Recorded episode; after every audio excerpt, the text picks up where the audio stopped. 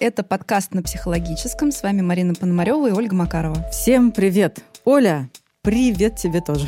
Да, привет. Еще раз привет. Всем привет! Не жалко для вас приветов, могу сказать еще сто раз. Все для вас. И сегодня говорить мы будем про сказки. Продолжаем в некотором смысле тему культурных комплексов и культурного бессознательного, потому что мифы и сказки — это такой, конечно, элемент структурный коллективного.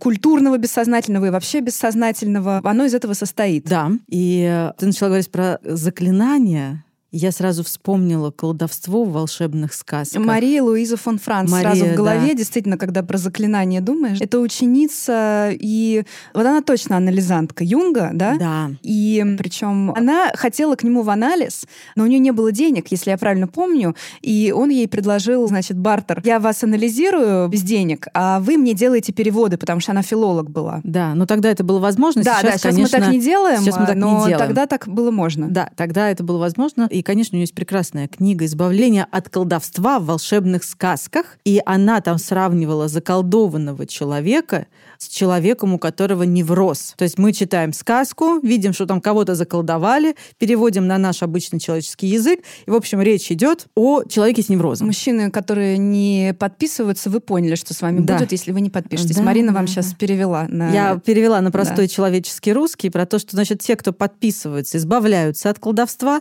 те, кто не подписываются, становятся сразу же заколдованными. Ребят, ну вы все знаете, что нужно сделать. А мы перейдем к сказкам. О, этот волшебный мир прекрасный, в который мы погружаемся с момента, как только мы родились, мы уже там оказываемся, когда нам читают сказки, когда нам рассказывают сказки. Я сразу вспоминаю своего ребенка, который каждый вечер говорит, нам нужно почитать сказочку. И вот мы каждый вечер с ней читаем сказки. И вспоминаю также я и свою работу, когда я своим клиентам могу задать вопрос, какая любимая сказка у вас была в детстве?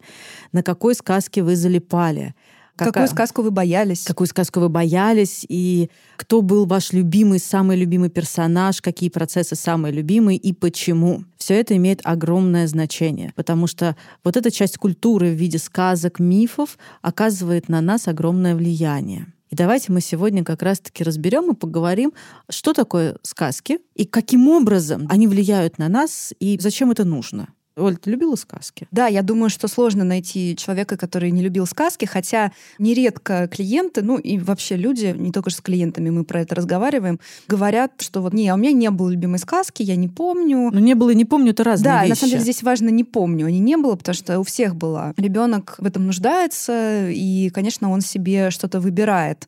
Почему мы вообще говорим про сказки и как это связано вот с темой, например, культурных комплексов? Мгм. Мы же все живем в мифе на самом деле. Есть там личный миф, есть культурный миф. Семейный есть Да, миф. мы из этого состоим. И когда появляется, знаешь, ну, кто-то скептически к этому относится, типа, да блин, ну какие сказки, ну как это, я к вам пришел, там, не знаю, лечиться, да, вы мне про какие-то сказки. Я вот привожу периодически такой пример. Ну вот смотри, наверное, никто не будет спорить, что религиозный миф, я когда говорю миф, я сразу хочу сказать, я не хочу задеть там каких-то чувств верующих или что-то такое, да, я имею в виду с исследовательской точки зрения, с Мгм. литературной, да, как рассматриваем там книги, такие как Библия, например. Это такая мифологическая штука совершенно. Мы это рассматриваем как историю. Даже если мы берем, значит, за правило, что все это буквально правда, вот именно так и было, но все равно, как это записано, скомпоновано, сформулировано и так далее, это миф технически. И я думаю, никто не возьмется спорить, что Библия, как история, как такая большая мифология, такой сборник, значит, мифологем,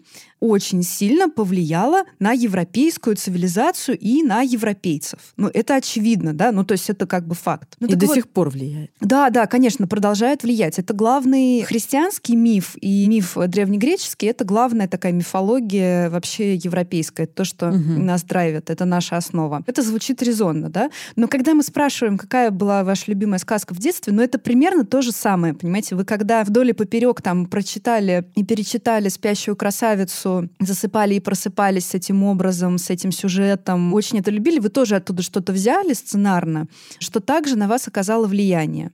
Ну и еще про культуру обратимся к тому, что есть всякие национальные же сказки, Мгм. особенные, да, это то, что отличается от региона к региону. Есть общие сюжеты, и это как раз то, что больше так про миф, потому что общие сюжеты — это там плохая мачеха, угу. герой, какой-нибудь волшебный помощник лесной, который помогает герою. Вы вот такие вот мотивы найдете везде. От культуры к культуре будет отличаться обертка. И обертка, опять же, будет много рассказывать э, о месте, откуда эта сказка взялась. Ну, то есть, условно, наверное, у вас в какой-нибудь латышской сказке не будет упоминаться манго в застолье, да, или там какая-нибудь папая. А в регионе, где это растет, не знаю, я думаю, в тайской сказке манго — это вот такой же обычный элемент стола, элемент сказки, ну, то есть обычная еда, крестьянская, такая угу. же, как у нас там, не знаю, какая-нибудь каша в русской сказке, да, угу. и мы можем много тоже про это узнать. Да, я просто подумала о том, что в тайской сказке это будет символизировать что-то свое, то есть он у нас будет отводить каким-то своим смыслом, которые родились вот там прям, да, я имею в виду в этой культуре. Да, да, конечно, потому что манго где-то у тебя растет, как-то его там получают, в какой-то емкости его несут, там как-то его режут. Вот эти все элементы быта, угу. как минимум, да, культуры, они будут отличаться. Но при этом у тебя будет это пища, да, это вот у тебя в каждой сказке там будет пища, допустим. Или в каждой сказке у тебя будет что-то про погоду. В одной сказке у тебя будет снег, а в другой сказке у тебя будет там теплый океан или горячий угу. песок. И вот это вот как раз то, что создает вот эти культурные различия. Но архетипически это все равно будет какой-нибудь там например, сюжет про плохую мачеху, от которой там девочка ушла в лес. Да, у нас она ушла в лес за подснежниками, в Таиланде она ушла там... За манго она ушла искать там, выкапывать краба где-то, да. Ну, я сейчас фантазирую, я ничего, к сожалению, не знаю про тайские сказки, Кстати. с головы беру. Кстати, очень интересно, да. да, было бы узнать, к сожалению, на все не хватает. Рук, глаз, головы, вообще было бы интересно. Да, это вообще чисто моя фантазия, но там что-то такое, да. Но вот смотрите, архетипически, вот есть образы архетипические, да, вот будет сиротка, например, и злая мачеха, да, плохая мать, и, значит, вот это вот сиротка. И будет какой-нибудь помощник, там вылезет какой-нибудь краб и скажет, ой, я тебе расскажу, где сундук с сокровищами зарыт, она она найдет сундук с сокровищами, и ее заберет король какой-нибудь. Угу. А у нас там это, не знаю, зайчик припрыгает и скажет, пойдем, я тебя отведу под елку, да, под елкой там будет какой-нибудь, не знаю, добрый принц, который ждет тебя. Ну, у нас не принц, а кто там? Королевич там. Вот что-то такое, да? Да. В общем, смотрите, сказки и мифы — это элемент культуры, который дает нам определенные модели, и эти модели нам рассказывают, показывают в символической форме, как устроен мир, вообще, как вот устроен мир, да, из чего он состоит, какие элементы в этом мире бывают, какие бывают ситуации, тоже нам рассказывают об этом, и как можно разрешать эти ситуации, как устроен мир, что в этом мире представлено, как можно эти ситуации разрешать, какие препятствия могут быть, какие отношения, то есть как что устроено и как с этим обходиться. И вот в символической такой форме сказки нам об этом рассказывают. У них есть несколько функций. С одной стороны, рассказать, как это устроено, с другой стороны, научить. Вспомним какую-нибудь сказку нашу про там сестрицу Аленушку и братца Иванушку, когда там их миллион вариантов у нас существует, да, таких сказок, когда вот она сначала бежит в поисках своего братца, и, например, там он пропал, да, и вот она бежит за ним. Сначала там она встречает яблоньку, говорит, яблонька, помоги, а яблонька ей отвечает, а ты съешь мое яблочко, а она говорит, а я не буду я твое яблочко есть, потому что вот там у меня у папеньки в садочке такие наливные яблочки, а у тебя обычные, да и яблонька ей не помогает. А потом уже до нее доходит, что нет, надо поесть, и тогда ей яблонька поможет. И она ест, и яблонька ей помогает. Да, и какие-то ситуации, там, не пей из лужицы, козленочком станешь. станешь. Да, он все равно попил, превратился в козленочка, и вот она горевала, ждала его, искала его потом, пыталась его расколдовать, там, ну и все в таком духе. То есть, с одной стороны, нам сказка расскажет о том вообще, как у нас устроен мир и как устроен наш конкретный мир, в котором мы живем. С другой стороны, она обучает определенному поведению. И вообще дают нам модели преодоления, разрешения разных, абсолютно разных ситуаций, с которыми мы можем встретиться. Ну, но и это, их примеры. Их примеры, но это все не буквально, а на таком э, символическом языке. И тоже еще очень интересный момент, потому что это все начинает рассказываться и переноситься, да, вот все вот эти былины, но это же тоже относится к сказкам. Да, это, это тоже фольклор, мифология. Такая. Из уст в уста передаются разные истории. Произошла какая-то история, и вот понеслась. Она дальше передается из уст в уста, и она какая-то поучающая, она какая-то рассказывающая о чем-то. И это все начинает рассказываться достаточно рано. Сказка ложь, да в ней намек. Добрым, молодцам урок. Но да. на самом деле это исчерпывающее объяснение. И подытожить то, что ты сказала, да, коротко, да. вот в одной присказке это уже выразили. Это буквально так. Как Марина уже сказала, это такие, по сути дела, сборники психологических знаний. Все эти сказки — это то, что мы можем использовать, потому что, ну, это сейчас мы такие умные, у нас есть там психоанализ, да, угу. значит, есть все эти книжки. Ну, а как же мы жили до того, как это появилось? Как же мы дожили до этого момента, да? Вот так, на самом деле. Сказками. На самом деле, да. Это все было записано просто просто в такой еще форме, чтобы всем было как-то понятно. И кажется, что сказочный мир, ну, на то и сказочный, чтобы быть каким-то безграничным, там, возможно, все что угодно, и там какое-то фантастическое, бесконечное количество сюжетов. Но на самом деле это не так. Как и буквально в жизни, в психологии, там есть ограниченное количество каких-то сюжетов и историй. их можно на самом деле перечислить. Но я сейчас все перечислять не буду, да, но я скажу, что есть там измена, свадьба, рождение ребенка, война, отношения отношения братьев и сестер, злая мачеха, добрая королева. Ну, то есть это все будет какой-то вот список ситуаций, что из серии вот может в жизни произойти. Да? Откуда мы знаем про то, что бывает измена? Привет Зевсу и Гере, да? И да. там есть еще примеры, как можно с этим по-разному обходиться, например, да? Угу. Но мы сегодня немножко объединяем и миф, и сказку, да? Ну, как бы мы сразу берем Да, да, мы соединяем, куском. чтобы просто не уходить в какую-то терминологию, угу. чтобы не уходить в литературоведение, угу. чтобы это не разделять. Мы мы берем это просто, да, мифы, сказки, сказания, легенды, былины, фольклор. И, честно говоря, мы уж позволяем себе даже религию туда засунуть, религиозный миф, все это в один котел, ну просто чтобы в целом по верхам коснуться этой темы. Для того, чтобы какое-то получить о ней представление, вам не надо разбираться в литературоведении и все это разграничивать. Это вы уже сделаете, если вам станет очень интересно, вы захотите и пойдете дальше это изучать. Ну да, у нас есть Кэмпбелл, у нас есть Поппер, да? Проб. Проб, господи, почему все время Поппером называют? Мистер это другой. Ну и другой человек, в смысле научный деятель. Да, да, Владимир Проб э, есть, да, Джозеф Кэмпбелл. Это знаешь, что проб гораздо популярнее там, нежели у нас. Да, я знаю, конечно, и я тебе больше скажу, проб — это отец вообще всей этой истории. Он был раньше, и это удивительно, да, что почему он у нас не так популярен. Ну, хотя сейчас уже популярнее, конечно. Ну, как-то я вижу, очень много его переиздают, угу. такие всякие есть разные свежие прикольные издания, кто-то как-то его упоминает все больше, но в целом, да, проб — это просто величина проб и Бахтин. Да, а, я же закричала. я сама чуть не подпрыгнула здесь. Да, но это так, если захотите, вы потом можете как-то почитать, э, ну, как-то больше об этом узнать. Бахтина не читайте лучше. Почему? Слушай, ну, ну ладно. Он нет, сложный. Ну, нет, смотрите, смотри, он ну, очень просто, сложный. Лучше пропа тогда. Просто если вы думаете, что типа возьму что-нибудь читануть, чтобы что-то про это понять, не надо. У нас есть, есть классный мем про то, что когда обычный человек попадает в ад, он заходит туда, там сидят в котле разные люди, и он такой, бабушка, дедушка, дедушка, там, где вы? Ну, ищет своих родственников. Когда в ад попадает выпускник филфака или журфака, он заходит и говорит, сука, покажите мне, где Бахтин. потому что мы через него там продирались. Ну, он великий, это все очень интересно. Ну, просто я не стала бы рекомендовать это широкой аудитории. Okay. Зачем это да. им? Да, да, да, да. За что, за что это им? За что? А это те, кто не подписывается. Вот это за то.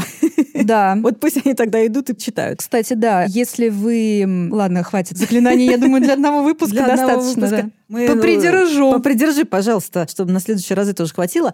Так вот. О, а... мне хватит еще на 100 выпусков точно. Ребят, ну вы поняли, да? Да, давайте. а, мы едем дальше, тем не менее. Итак, мы в прошлом выпуске говорили, два прошлых выпуска у нас посвящены культурным комплексам. Так вот, один из способов усвоения и усвоения, и присвоения вот этих всех культурных элементов, это на самом деле сказка. Вот мы начинаем их угу. читать детям достаточно рано, и это один из способов, как рассказать ребенку, как его написать питать той культурой, тем контекстом, в котором он родился и в котором ему дальше жить. Как ему объяснить какие-то очень простые сначала вещи, потом вещи, которые более сложные. Это как раз-таки сказки. Они никогда не пишутся у нас буквально. Они пишутся на символическом языке. Налево пойдешь, коня потеряешь, да? Направо пойдешь, еще кого-нибудь потеряешь, там что-нибудь. И еще очень важный момент в том, что сказка, вот эта вот любимая детская сказка и вообще детские сказки, когда мы их слушаем в раннем возрасте, они являются, ну, таким элементом нашего жизненного сценария. То есть, впитывая сказки с раннего возраста, у нас еще происходит большая внутренняя работа, то что сказки являются элементом нашего сценария. Вот эти наши любимые сказки, на которых мы залипаем, мы не просто так на них залипаем. Наша душа делает определенную работу, она выбирает путь, по которому она пойдет. И кусочки вот этого пути она собирает буквально вот из того материала, который предлагается. Но в конце концов, а откуда мне еще узнать, как мне двигаться дальше? И сказки у нас — это закладка наших жизненных сценариев. И это, кстати, еще об этом начал говорить, ну как начал, продолжил говорить Эрик Берн, в частности, в своей книге про жизненные сценарии. Он говорил о том, что вот как формируется жизненный сценарий, как вот этот жизненный путь, он формируется, из чего он складывается. Люди, которые играют в игры, она называется. Да, да, да, да, да. Первая часть — это игры, в которые играют люди, а вторая часть про сценарий — это да, люди, да, которые но все про правильно. сценарий именно люди, да. Вот. И это как бы тоже такой очень важный элемент нашего жизненного сценария, да, по какому пути мы пойдем. И это тоже про сказки. Смотри, получается, что сказка, которую я любила в детстве, она как-то описывает мой жизненный сценарий. А что тогда получается, что если, допустим, 30 миллионов человек в детстве любили сказку «Русалочка», то у них одинаковая жизнь? Нет, нет.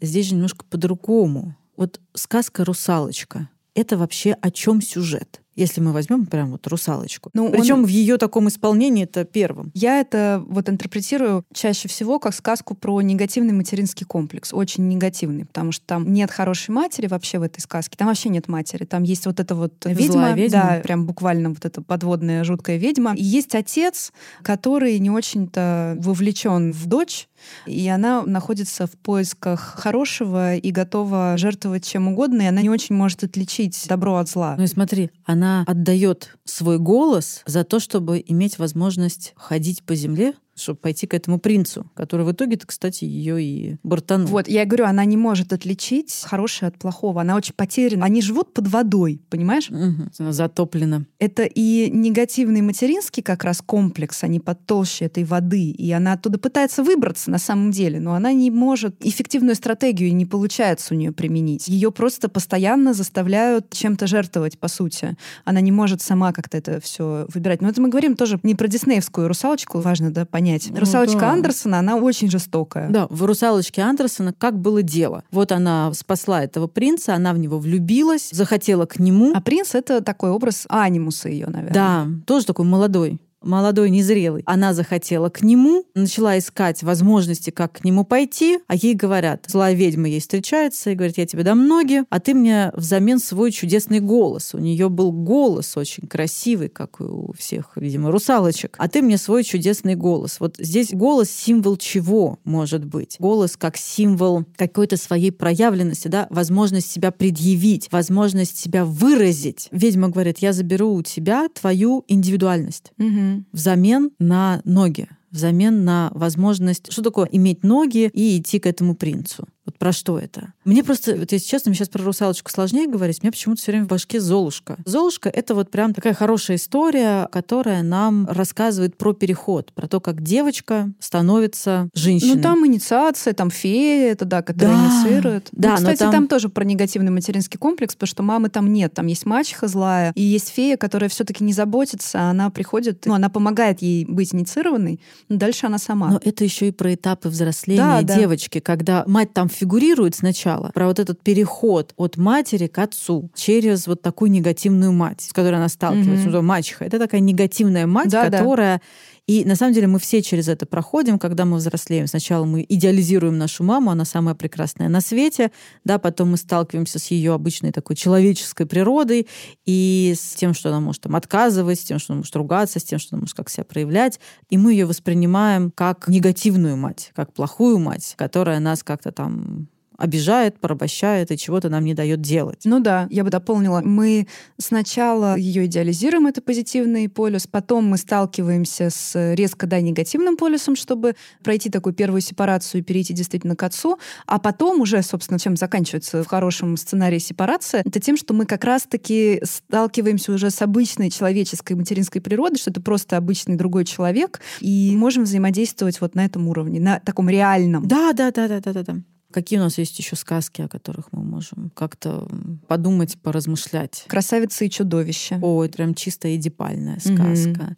Вообще в аналитической психологии есть понятие оральные сказки, анальные сказки и эдипальные сказки. Вот «Красавица и чудовище», она считается очень такой эдипальной сказкой о взрослении девочки. И смотри, там, ну тот же самый аленький цветочек. Вот, я хотела сказать аленький цветочек, да. Да, но это символ чего, как тебе кажется? Ну, женственности, сексуальности. Сексуальности и начала половой зрелости. Да. Она попадает к чудовищу в замок. Ну, то есть мужчина, который сначала видится и переживается как иной, как другой, как чудовище. Угу. То есть не отцовская фигура, потому что отцовская фигура — это одна история, да, а мужчина как мужчина — это другая история. И когда она с ним начинает знакомиться, когда она начинает с ним как-то больше, лучше его там узнавать, он постепенно теряет свои качества чудовища и становится принцем, за которого можно пойти сходить замуж. Угу. Вот эта сказка в этом смысле очень красивый тут разворот. И знаешь что? Помнишь, этот там были книги и фильм «Сумерки». Ну, конечно. Вот, по сути, это тот же самый сюжет. Да? Их там просто так много, что я не ну, очень помню. Я помню, что там были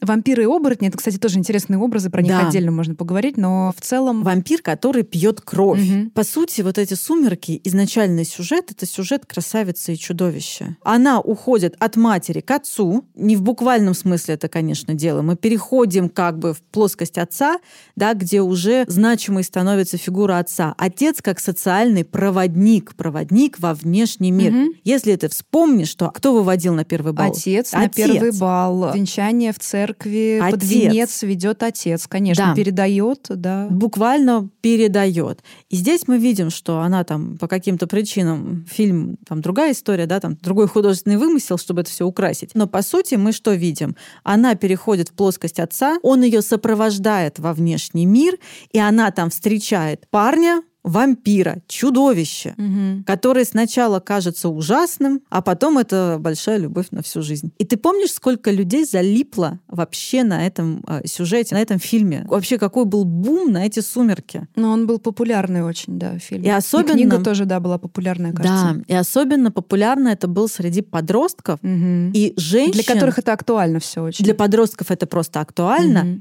И женщин, у которых их собственный подростковый вот этот переход переход, он, например, как-то очень сложно происходил или не закончился, или остались какие-то там, ну, фиксации, назовем mm-hmm. это нашим языком, да, какие-то фиксации в том месте остались, то есть неразрешенные задачи. И вот взрослые женщины с неразрешенными подростковыми задачами, конечно, тоже залипали на этот фильм еще просто там, ого-го как, и серьезно, там просто бум был на это. И было очень интересно. А по сути, это вот э, сюжет красавицы и чудовища. Да, слушай, это очень интересно. Это очень интересно. Я не так хорошо просто знаю этот сюжет «Сумерек», но я помню, что он просто был какой фантастически популярный. Да, и все, значит, с ума сходили по этому Эдварду Калину. А тут еще, видишь, какая история? По большому счету он пьет кровь. То есть он ее, он ее как бы принимает ее уже как взрослую. Ну, что кровь, но ну, это как это, менструальная какая-то история абсолютно. Или я подумала про дефлорацию, потому что он ее инициирует, как будто кровь из шеи достает, да? Да, да, да, да. Он да. же ее укусил, да. и она стала вот женщиной, они стали жить вместе. Да, да, да, она стала вот... Э, ну, то... это похоже на первый секс. Ну да,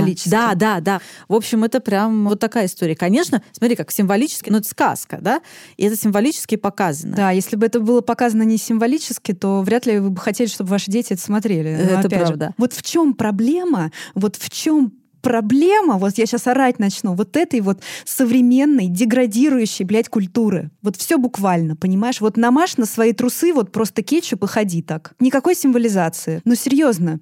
Вот в чем проблема, вот этот битый миф. Сейчас озвучу вообще, опять же, наша авторская с Мариной Петровной. Мы ходили в Третьяковку с тобой, помнишь? И да. рассуждали про Врубеля и Ван Гога. Да. И про то, что и у одного, и у другого был психоз. Угу. Ну, то есть это медицинский факт. Это не наша даже фантазия, они болели. Но этот психоз, как и любой психоз на самом деле, почти любой психоз потенциально может давать какие-то вот сумасшедшие творческие плоды. Шизофреники часто рисуют. У любого психиатра, который работает в больнице, как правило, кабинет завешен рисунками mm-hmm. его пациентов. Про шизофреников не в контексте Ван Гога и Врубеля, там другое было. В общем, это плоды психоза. Угу. Но какие это грандиозные плоды психоза. Вы сейчас, спустя все эти годы, вы подходите к картине, и вы чувствуете кучу всего, столько эмоций. Это такое живое, это великое. Это огромное и великое. Это то, что родилось из этого психоза. Сегодня,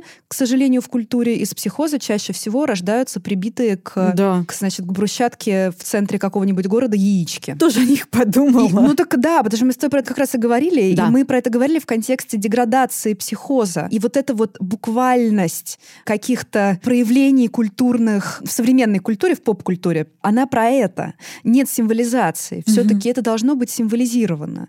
И ты знаешь, я разговаривала э, про это. У меня была надежда еще, я думаю, ну ладно, я как бы не искусствовед там, да, я ни на что не претендую. Это мне просто так кажется.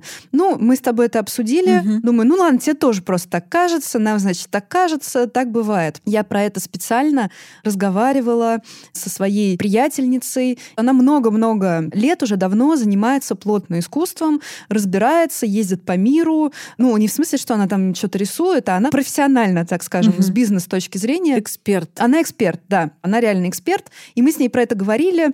И, и я говорю, слушай, вот есть такая гипотеза, но это же мне кажется, да? Ты же знаешь, какое бывает искусство. Наверное, просто я что-то не видела. Она такая, нет, боюсь, что тебе не кажется. Это действительно сейчас так. Что-то вот этого нет. То есть вот то, что происходит в мире, э, символически не переосмысляется. Ну или мы этого не видим, или кто-то рисует, пишет, снимает в стол, и это не Мгм. выходит на широкую публику, но это тоже тогда говорит о каком-то процессе, если это действительно так, да, если это просто к нам не попадает. Ну так и вот, возвращаясь к сказкам, это символизация, описание какой-то женской инициации, связанной с кровью, Мгм. через в сумерках, да, через образ вампира и вот этой девочки-подростка, девушки уже, которая переезжает от матери к отцу. Ну, женские инициации, на самом деле, природные, их такие три основных, и они все связаны с кровью. Это менструация, дефлорация, роды, Мгм. собственно говоря. Ну, здесь явно не третье имелось в виду, первое или второе, я думаю, все сразу. А в «Сумерках» там, кстати, прям вот весь путь э, женский. А там и роды тоже, да? Там потом? и роды, при том, что там все это очень прям сильно показано. Там как раз-таки такой переворот происходит. Теперь все знают, что я знаток сумерек. Прекрасно. Но на самом деле, с точки зрения вот э, женской инициации, это правда очень интересное, современное, современное произведение. Мне, правда, очень интересно ты рассказываешь. Я прямо думаю, вау, круто, потому что я не такой знаток, точнее, я совсем не знаток, и мне очень интересно про это послушать, потому что сюжет так я в целом знаю, но я так не вникала и не смотрела на это. И я думаю, что как раз э, тем более хорошо, что это такая популярная вещь, и многим, наверное, будет понятно на этом примере. Да, и в тех же самых «Сумерек» там действительно очень красиво показано символически, что женщина во время родов умирает. Мгм, В каком-то мгм. смысле она умирает, действительно. Старая идентичность умирает. Старая да. идентичность умирает, и она становится другой. Она уже принадлежит другому миру. Мгм. И вот этот переход из своей родительской семьи, по большому счету, в семью мужа, то есть вот это все показано. И вот это вот умирание, момент смерти, она перерождается.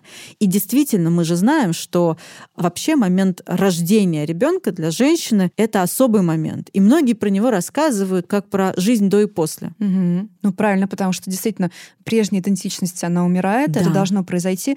И почему многим очень сложно это дается? Вот это вот тоже, знаешь, культурная штука, что ничего, я рожу, и дальше буду, значит, с утра на пилатес, Мгм, в. Гольфиках бегать туда-сюда. Это потом чревато как раз-таки затянувшимися депрессиями и большими сложностями, потому что, ну нет, ну то все, ты другой человек. Ну то есть, Да. да, что-то из своей жизни ты вернешь, и большую часть там привычных вещей ты вернешь, но что-то навсегда будет другим. Но ты за это получаешь что-то. То есть нужно принести что-то в жертву, чтобы получить новое, освоить новую роль. Да, и на самом деле есть много сказок. Я сейчас хочу немножко отойти от женского рода, да, потому что иллюзия про то, что все будет как прежде, это иллюзия, оставьте ее где-нибудь в другом месте. Да, жизнь переворачивается очень круто, и любой вот такой момент он всегда у тебя что-то заберет, что-то тебе отдаст.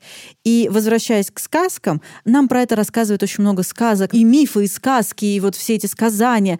Они нас как бы к этому тоже готовят, они нам про это рассказывают.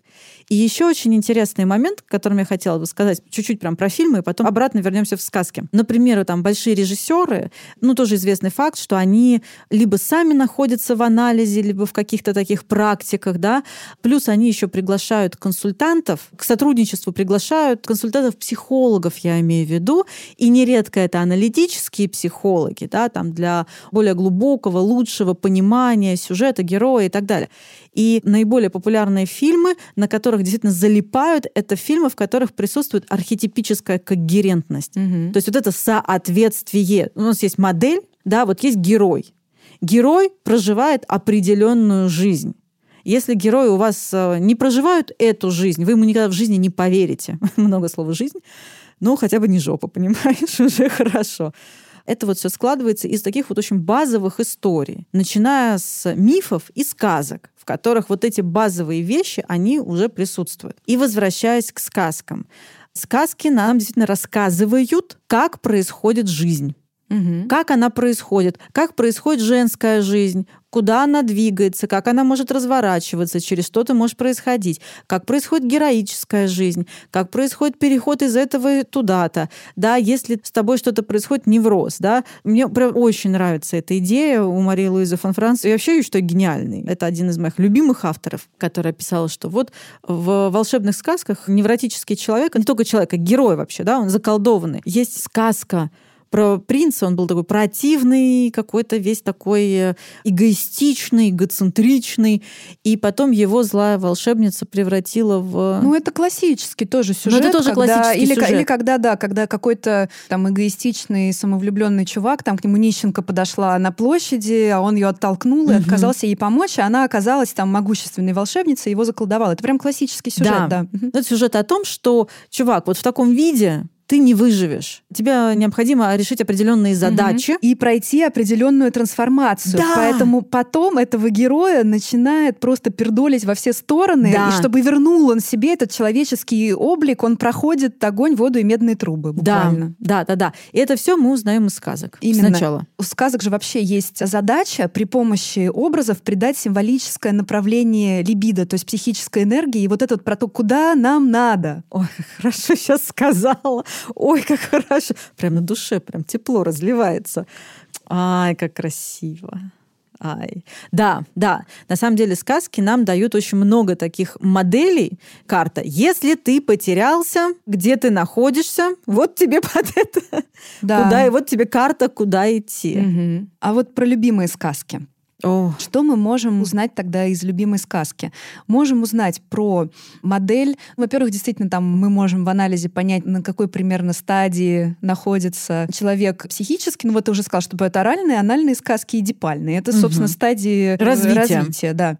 Во-вторых, мы, конечно, можем узнать что-то про сценарии отношений. Ну, то есть, например, если женщина ждет, что придет какой-то человек и поменяет ее жизнь к лучшему, угу. а пока он не придет, она будет, ну, как-то вот серенько существовать, ну, типа отправляет вот все надежды и всю ответственность за собственную там яркую, интересную жизнь на кого-то. Угу. И потом она говорит, а у меня любимая сказка в детстве была «Спящая красавица». И ты говоришь, а вы не видите никаких... Что вы спите. Что-то может быть похоже, да. Вот. Это часто бывает, и, как правило, действительно есть какая-то информация про отношения, про травму, Часто mm. бывает в сказке информация тоже. Ну, это когда мы говорим про какую-то любимую с детства сказку. Сейчас возвращаемся к терапевтическому взаимодействию, да, то мы нередко спрашиваем, какая у вас была любимая сказка в детстве. И это для нас и диагностический материал, и рабочий инструмент. Потому что мы можем плюс-минус предвидеть направление движения, и мы же это направление движения можем менять. А мы же еще используем сказки в терапии, когда не готовую сказку берем, мы еще пишем, пишем сказки. Угу. Есть вообще отдельная направление сказкотерапия. Сказкотерапия, да. В зависимости от подхода это может по-разному разворачиваться, но прям есть такой инструмент, когда мы пишем свою сказку, соблюдая, кстати, все условия, что должен быть зачин, кульминация и развязка. Ну, мне кажется, в каждом направлении есть вот такая история. У каждой сказки есть основной мотив, есть несколько дополнительных мотивов и есть разрешение. Ну, развязкой. Вот если делать так, то чем закончится? Если делать по-другому, то тоже чем закончится. Опять же, инструкция, да, к жизни. Да, при том, что мне очень еще нравится, что сказка — это же метафора. Ну, в сказке много метафор именно используется. Когда мы иносказательно показываем нечто. И когда мы используем метафору, мы... Ведь это же потрясающая история, когда мы используем метафору, потому что метафора позволяет нам более объемно и более глубоко увидеть феномен. Ну, некий феномен, я это так называю, да? в отличие от буквального буквально очень плоско в этом смысле. Не знаю, согласишься ты со мной в этом или нет. Mm-hmm, да, потому что символическая переработка вот этого контента обычного жизненного, она приглашает тебя тоже сублимировать и тоже про это думать символически и приглашает находить новые смыслы. Да, Понимаешь, да. потому что когда тебе говорят, вот у Беллы начались месячные, ну давай, поищи тут смыслы. Ну, в смысле, найдешь как бы, да, но ну, спасибо большое за информацию, конечно. А когда тебе кто-то говорит, что Беллу укусил Эдвард, и она перешла в новое состояние, в новую роль, и как этот переход происходил. Ну, пожалуйста, ты здесь можешь очень много своего найти, развить, додумать, увидеть. И это внутренняя работа твоя тоже. Да, и более полно, объемно и глубоко увидеть весь этот процесс. Не просто как вот одну грань процесса, ну, физиологически что-то изменилось. А здесь не только про физиологический, здесь про и физиологический, и психологический, и социально. Здесь очень много чего происходит. И с помощью вот этих вот образов, с помощью метафор мы можем это более объемно увидеть. Я же прям, мне кажется, сейчас подпрыгну в этом кресле. Я вспомнила наш этот разговор, ну, я вспомнила, когда ты про него рассказывала, да, и про наши консервные сожаления по этому поводу, что действительно как-то становится все более примитивно. Мы как раз с тобой в этом контексте обсуждали. Угу. И с чего начались наши выпуски подкастов? Собственно, с наших бесед мы с тобой регулярно встречались за завтраком или за ужином, да, и у нас возникали какие-то обсуждения очень такие важные, и очень захотелось ими поделиться. И вот одно из обсуждений как раз было вот по поводу... Деградации психоза. Деград... Да, деградации психоза и вот этой примитивному такому движению какому-то. Да, кстати, ты знаешь, раз уж ты затронула вот эту тему, я ее еще хочу немножко дальше провести и сказать, потому что это, наверное, как-то безнадежно звучит, но, во-первых, это процесс, который, да, действительно сейчас происходит, и да, он не очень хороший, но это скорее все-таки то, что касается вот так называемой вот этой западной цивилизации, которой, ну, во всяком случае, европейская часть России, безусловно, тоже относится. Да и вообще Россия, потому что центр наш находится пока что все-таки в европейской угу. части, да, и мы вот ориентируемся туда. Россия — это Европа, кстати, если кто не знал, во многом, да, наполовину Европа, наполовину там Азия, но все-таки Европа, потому что нас как-то принято так отделять, я тоже не очень это понимаю, ну, как бы, да, ребят, мы тоже Европа, если что. Так вот, это касается вот этого психологии психоза, нашего психоза, их психоза, да, ну, нашего наполовину, потому что у нас все-таки есть там и другие части. Но это я к тому, что в Африке, в Азии идут другие процессы, в других обществах. Mm-hmm. И там есть свое искусство, и они немножко в другом направлении движутся, где-то в более традиционном, ну, в этом тоже смысле. И психоз там тоже, наверное, более традиционен, символически чисто, да, и, в общем, надеемся, вся надежда на них. И на нас. И на, и на нас. Ну, правда, да. Да. А если возвращаться опять к сказкам, героическим сюжетам. Вообще в каждой сказке присутствует, ну, хотя бы одна линия, но героическая. Ну, это одна из центральных таких линий каждой сказки, что герой, да, некий персонаж, который из точки А двигается в точку Б через трансформацию. От более примитивного к более сложному и зрелому через трансформацию. И он на этом пути проходит несколько этапов и встречается с разными вызовами, препятствиями, сложностями, конфликтами и так далее. Какие у нас тут сказки на эту тему? Ну вот все сказки про Иванушку, да. дурачка, да. который был дурачком, Русский, а стал не да, очень. про Иванушку. Мне сейчас пришла в голову, не смогу, наверное, сформулировать, у Верены Каст в книге «Отцы, дочери, матери, сыновья», Мгм. у нее там описывается сказка, я не могу вспомнить, к сожалению, ни название, ничего, но там просто она настолько, конечно, героическая. Там прям классический такой путь героя, и там герою с ним просто что только не делают. Она настолько яростная, он проходит очень много этапов, и сначала там он дерется с ведьмой, она там ему яичко отрезает, потом там он дерется с драконом, он там его протыкает 180 раз, потом там его великан размазывает об стену, он там потом собирается, как-то идет. Ну, то есть там просто такая мясорубка. И я думаю, вот, вот же они, героические сказки. Это, Мгм. это трансформация Угу. Она вот такая. Кровь и мясо, кровь и мясо. Зловещий да, смех. Да. Такой нужен этот... Вы э, хороший психолог, и конкурсы интересные. Да. Собственно, да, настоящая трансформация, она такая. Она через, она через трудности, она через душевные боли, она через какие-то даже потери происходит. И вот она так и происходит. Обязательно потери, потому что трансформация — это же место, где вот ты новую роль приобретаешь. Чтобы приобрести новую, надо попрощаться со старой. Ну, и, соответственно, герой да. был Иванушка дурачком. В конце он обычно становится кем? Принцем он становится. Или, да, королевичем. Королевич, угу. там, принц. В общем, тот, который получил как минимум минимум полцарства, полцарства еще и невесту. И невесту, да. И стал вроде бы как более-менее ничего. И такие сказки заканчиваются обычно священным браком, конъюнкцией угу. алхимической в Розариум Философорум. Да. Целая, целая серия гравюр этому посвящена, алхимических, классическая такая очень история. В общем, свадьба, да, символическая свадьба анима и анимус э, соединяются, чтобы проложить мостик к самости. Угу. Но начинается все с победы над драконом. Сначала сначала надо дракона победить, который тебя за все мягкие не очень места покусал. Ну, это такая метафора сепарации да, обычно. Да. да, это вот метафора сепарации, как правило, в сказках. И первая задача — это победить дракона. Дракон... Без этого принцессу не получить. Да, а я вспомнила, есть такая детская книжка про дракона Зог это тоже сказка, но она уже такая на современный манер. И там идет повествование от лица дракона, mm. что вот он был маленький, он учился, и это он встретил принцессу, и принцесса ему помогала. Mm. Но прям ужасно милая книжка. Это уже другой сюжет. Но это скорее про какую-то интеграцию теневого содержимого. Да, да, Когда да. принцесса да, да, научилась со своим драконом взаимодействовать и приобрела, я думаю, какие-то от этого выгоды, да? Да, там уже и принц подтянулся, и вот. они все вместе начали начали помогать людям и лечить их. Какие молодцы. Да, прям очень хорошая детская книжка. Что еще нам очень важно сказать про сказки? Я думаю, можно еще упомянуть. У сказок очень много общего со снами, на самом деле, бывает, mm-hmm. потому что, да, это символический, опять же, язык, который понятен бессознательному. Но в чем ключевое отличие? В сказках заложено решение, как раз вот да. то, о чем ты говорила. В снах нет. Разбирайтесь сами.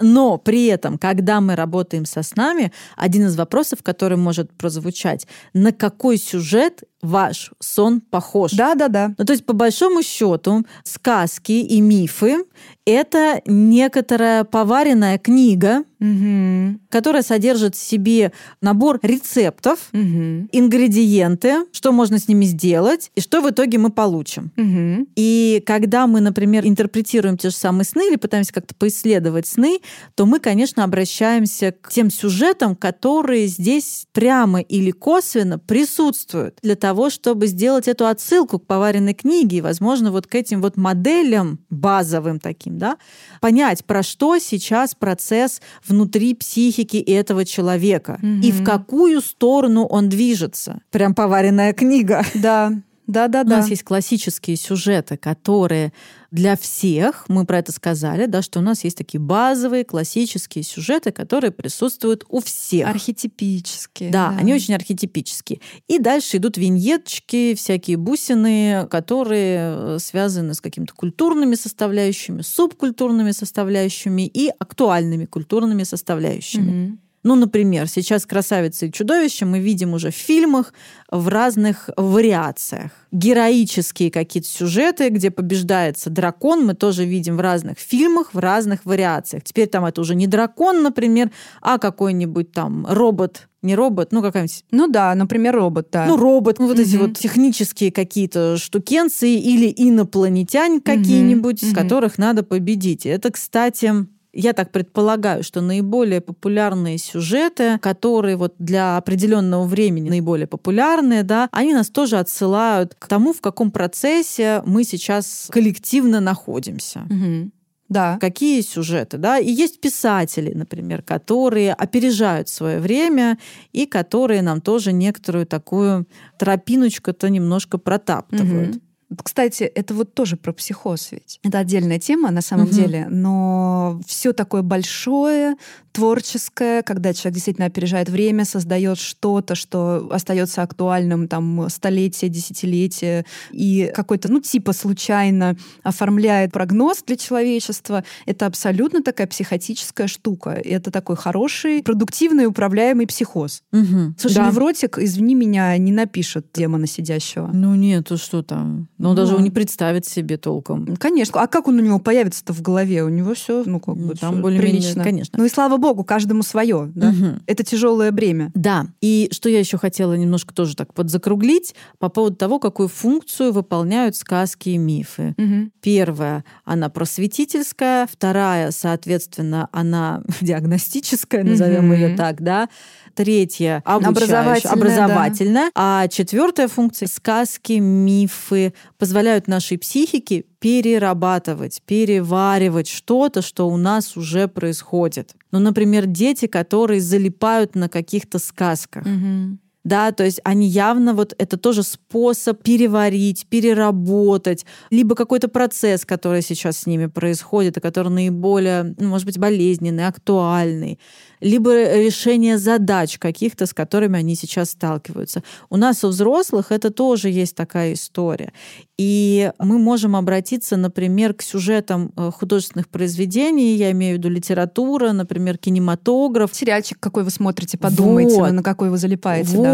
Это информативно очень. А, в некотором смысле сериальчик — это тоже сказка Конечно. на современный манер. И мы сейчас видим, что мы все так или иначе мы можем на чем-нибудь залипнуть. И вот здесь обратите внимание, например, какой сериал на вас не просто произвел впечатление, но прям затянул в себя. Буквально затянул в себя, да, и про что этот сериал? Что это за сюжет? На что он похож? Из каких-то классических сюжетов. Потому что сериалов сейчас тьма тьмущая, но при всем при этом сюжет-то на самом деле достаточно типичный. Ну, как и в сказках, Конечно. есть ограниченное количество да, сюжетов. Вопрос художественного оформления и культурного оформления, опять же. Да, я вспоминаю людей, да, например, которые там кто-то со мной поделился, что когда он заболел, он начал смотреть сериал про врачей. А я вспомнила, что когда раньше, по крайней мере, было чуть больше свободного времени, там, когда я, например, болела больше, чем неделю, например, ну как-то сильно разболелась, да, я всегда смотрела «Доктора Хауса». И, в общем, мы несколько человек, вот нас так вот вдруг мы обнаружили какие-то очень похожие истории. Я думаю, черт, но это же вполне естественно. Я раньше об этом не думала, а тут я на это обратила внимание, да. Я смотрю сериал, про то, как какой-то чувак лечит других людей успешно. Ого. Ну, в общем, это очень интересная тема, может быть, и для такого самоисследования. На каких сериалах вы залипаете? Я, кстати, когда болею, я играю в PlayStation.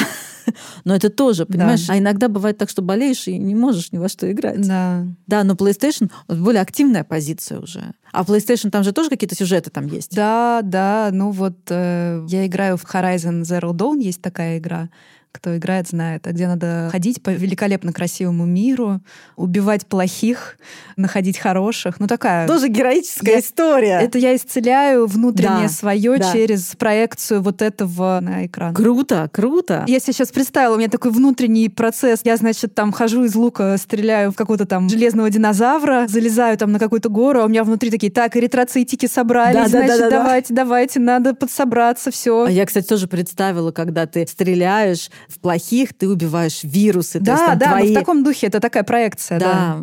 да, да, ребят, если вы, например, не смотрите, а играете, да, обратите внимание. А может быть, вы читаете что-то за поем, тоже обратите внимание на ваши любимые сюжеты, про что они и каким, возможно, классическим, архетипическим сюжетам вас это может относить. И тогда о чем это сейчас для вас? Вы таким образом что-то, какой-то процесс проживаете, или вы застряли застряли на решение какой-то задачи и буксуете вам во внешнем мире, пока сложно ее как-то в жизни, я имею в виду, преодолеть, да, и вот через такое поглощение таких сюжетов, это такая попытка, может быть, даже. Ну и вот это вот, куда вы уходите? Да. Вот во что вы уходите? Потому что это действительно часто игры, фильмы, сериалы, книги. книги. Вот во что вы уходите? И что там за образы? То есть это говорит либо об актуальном каком-то процессе, либо о компенсации угу. чего-либо. Иногда иногда и о том и другом, кстати, одновременно, что есть некий актуальный процесс, который по какой-то причине очень сложно разрешить в жизни, да, вы там где-то забуксовали, вы ушли в мир грез, назовем это так, и там пытаетесь тоже что-то проделывать и компенсируетесь таким образом. Это, кстати, тоже очень интересно. Вот эти сериалы любовные. Кто-то прям на любовных романах залипает. И на любовных сериалах. И на вот любовных турецкие сериалах. очень популярные. Ой, а они такие жестокие. А ты знаешь, да, какие они бывают? Скажи, Конечно. я, потому что я только знаю, что многие смотрят, и что там 3 миллиарда серий. Ну, я знаю только два. Один такой более сладкий, а другой такой с червоточиной. Предыстория. Я как психотерапевт и аналитический психолог, я, естественно, все время мониторю, потому что да, много да, я приносят. Это по работе. Да. И, Это не для меня, это я по хотела- Нет, я хотела сказать, что я благодаря этому очень много узнаю. Мне Да, это я- правда, мы я очень обогащаемся. Я, да. я настолько люблю за это свою работу, потому что я так много всего узнаю. Да, да. И в какой-то момент все говорили про турецкие сериалы, а я, кроме «Великолепного века» по-домашнему, ничего не знаю. И то я его видела краем глаза. Это правда. Меня почему-то он никогда особо не привлекал. Думаю, какие-то странные люди смотрят турецкий сериал, что они там про султана смотрят или еще что-то. А потом оказалось, что это целая индустрия. И, в общем, один из самых популярных сериалов — это тоже классический сюжет, на самом деле растянутый там на 100 с лишним А какой серий. сериал? Великолепный А, век? Вот есть великолепный век, Ага. который просто у него какой-то огромная у него армия поклонников. Я его еще не посмотрел, но он какой-то тоже бесконечный. Я пролистала сериал, который сейчас очень популярный, «Постучись в мою дверь». Мгм. Там Серкан Балат, понимаешь, просто принц на белом коне, по всем канонам персонаж выстроенный, просто великолепно. Это, правда, все растянуто на много очень серий, это э, долго нужно смотреть. И там вот классический сюжет, который очень многих женщин затягивает. Есть вот такая феминная часть, есть мускулинная часть. Феминная прям полностью олицетворение феминности, мускулинная, соответственно, прям эгегей Мгм. мускулинная. Очень архетипическое такое, да? Очень, ну прям очень. Естественно, попадание потрясающее. И они встречаются. И, естественно, сначала это конфликт. Ну, когда внутри нас встречается феминное и маскулинное, что происходит? Конфликт, да, потому что Мгм. это две инаковости. В конце сериала появляется третий. У них появляется сначала один ребенок, потом второй ребенок. Причем там несколько у них итераций происходит. Очень красивый сериал, прям красивый и про любовь. Вот про ту любовь, о которой, мне кажется, мечтают, наверное, очень многие девочки, да. Очень Подростковая тоже история. Мгм. Вот она была девочка, вот она встретила. Вот сначала он такой монстр, какой-то холодный, бездушный, отвергающий, да, а потом он раскрывается, она раскрывается. Второй сериал, про который я знаю, называется Черная любовь, как-то так он переводится. Ой, ну там вообще, там в итоге все померли, он очень трагичный. Ого. Оба сериала про слияние. То есть, смотри, там много смыслов, то есть там есть и про феминное, и про маскулинное, про столкновение, но еще это сериалы про слияние. М, Ну, понятно, про созависимость такую, да? И про созависимость, и про... Ну, там много можно о чем говорить. И все это красиво, потому что там красивые виды, красивые люди, в основном красивые люди, в красивых одеждах, Мгм. вот все в таком духе. И все это на, На жирной архетипической такой основе, да? с одной стороны, жирная архетипическая основа, а с другой стороны, все это на такой горячей ноте. Мгм. То есть это все прям на разрыв такой. Ну, восточный, да, сериал. Да. А мы любим, у нас любят же, да, вот раньше это были там латиноамериканские сериалы, да. вот это горяченькие. Но это же тоже как компенсация, как раз вспоминайте, о чем мы говорили в предыдущем выпуске про культурные комплексы, да, и про то, как мы это компенсируем, да, у нас часто такие холодные, как будто бы внешние люди, Мгм. такие неэмоциональные, но все сидят и смотрят, значит, Рабыню Изауру, ну, там, в моем детстве, да, сейчас там «Великолепный век» и как еще, скажи, «Черная любовь», Ну, да, да, Ну, вот да, это вот, вот да, эти вот всё. сериалы, они прям такие. ну вот, Ну, тут смотри, тут ведь еще у этих сериалов, как правило, женская аудитория. да, да. И смотри, какая штука. В этих сериалах есть тоже такой архетипический сюжет, где мужская фигура раскрывает, отражает по-нашему говоря, девушку, женщину, Мгм. хочется сказать, да, и там еще очень много про вот эту любовную линию. Мгм. Марин, давай подумаем о том, чтобы сделать какой-то вообще, не знаю, раз в месяц или раз в два месяца будем делать такое ревью и обсуждать реально, что происходит в культуре, в кино с аналитической точки зрения. Вот мы вам дали такой задел про сказки, да, что все это можно воспринимать как сказку, как миф, как то, что вы через себя пропускаете, и это отражает какие-то ваши внутренние процессы. Мы можем к этому периодически возвращаться. Мгм. Спасибо всем, что были с нами, слушали. Ставьте лайки, подписывайтесь, подписывайтесь, распространяйте. Но это правда очень важно, потому что мы не из тех людей, которые любят говорить что-то в стол. Надо, чтобы про это узнали как можно больше людей. Так победим, так создадим здоровое общество. Давайте тайное общество здоровых кукух. Позови друга и Марин, давай, что мы пожелаем? Тайное общество здоровых кукух. Мне Пригласи друга в тайное общество здоровых кукух, и твоя кукуха станет здоровее за каждого друга 1%. А за каждого друга 1%. Чем больше друзей в нашем здоровом обществе кукух, тем больше у вас процентов здоровья. А с вами сегодня были аналитические психологи Ольга Макарова, Марина Пономарева, которые выступают за здоровые кукухи. И это был подкаст на психологическом. Всем пока! Всем пока!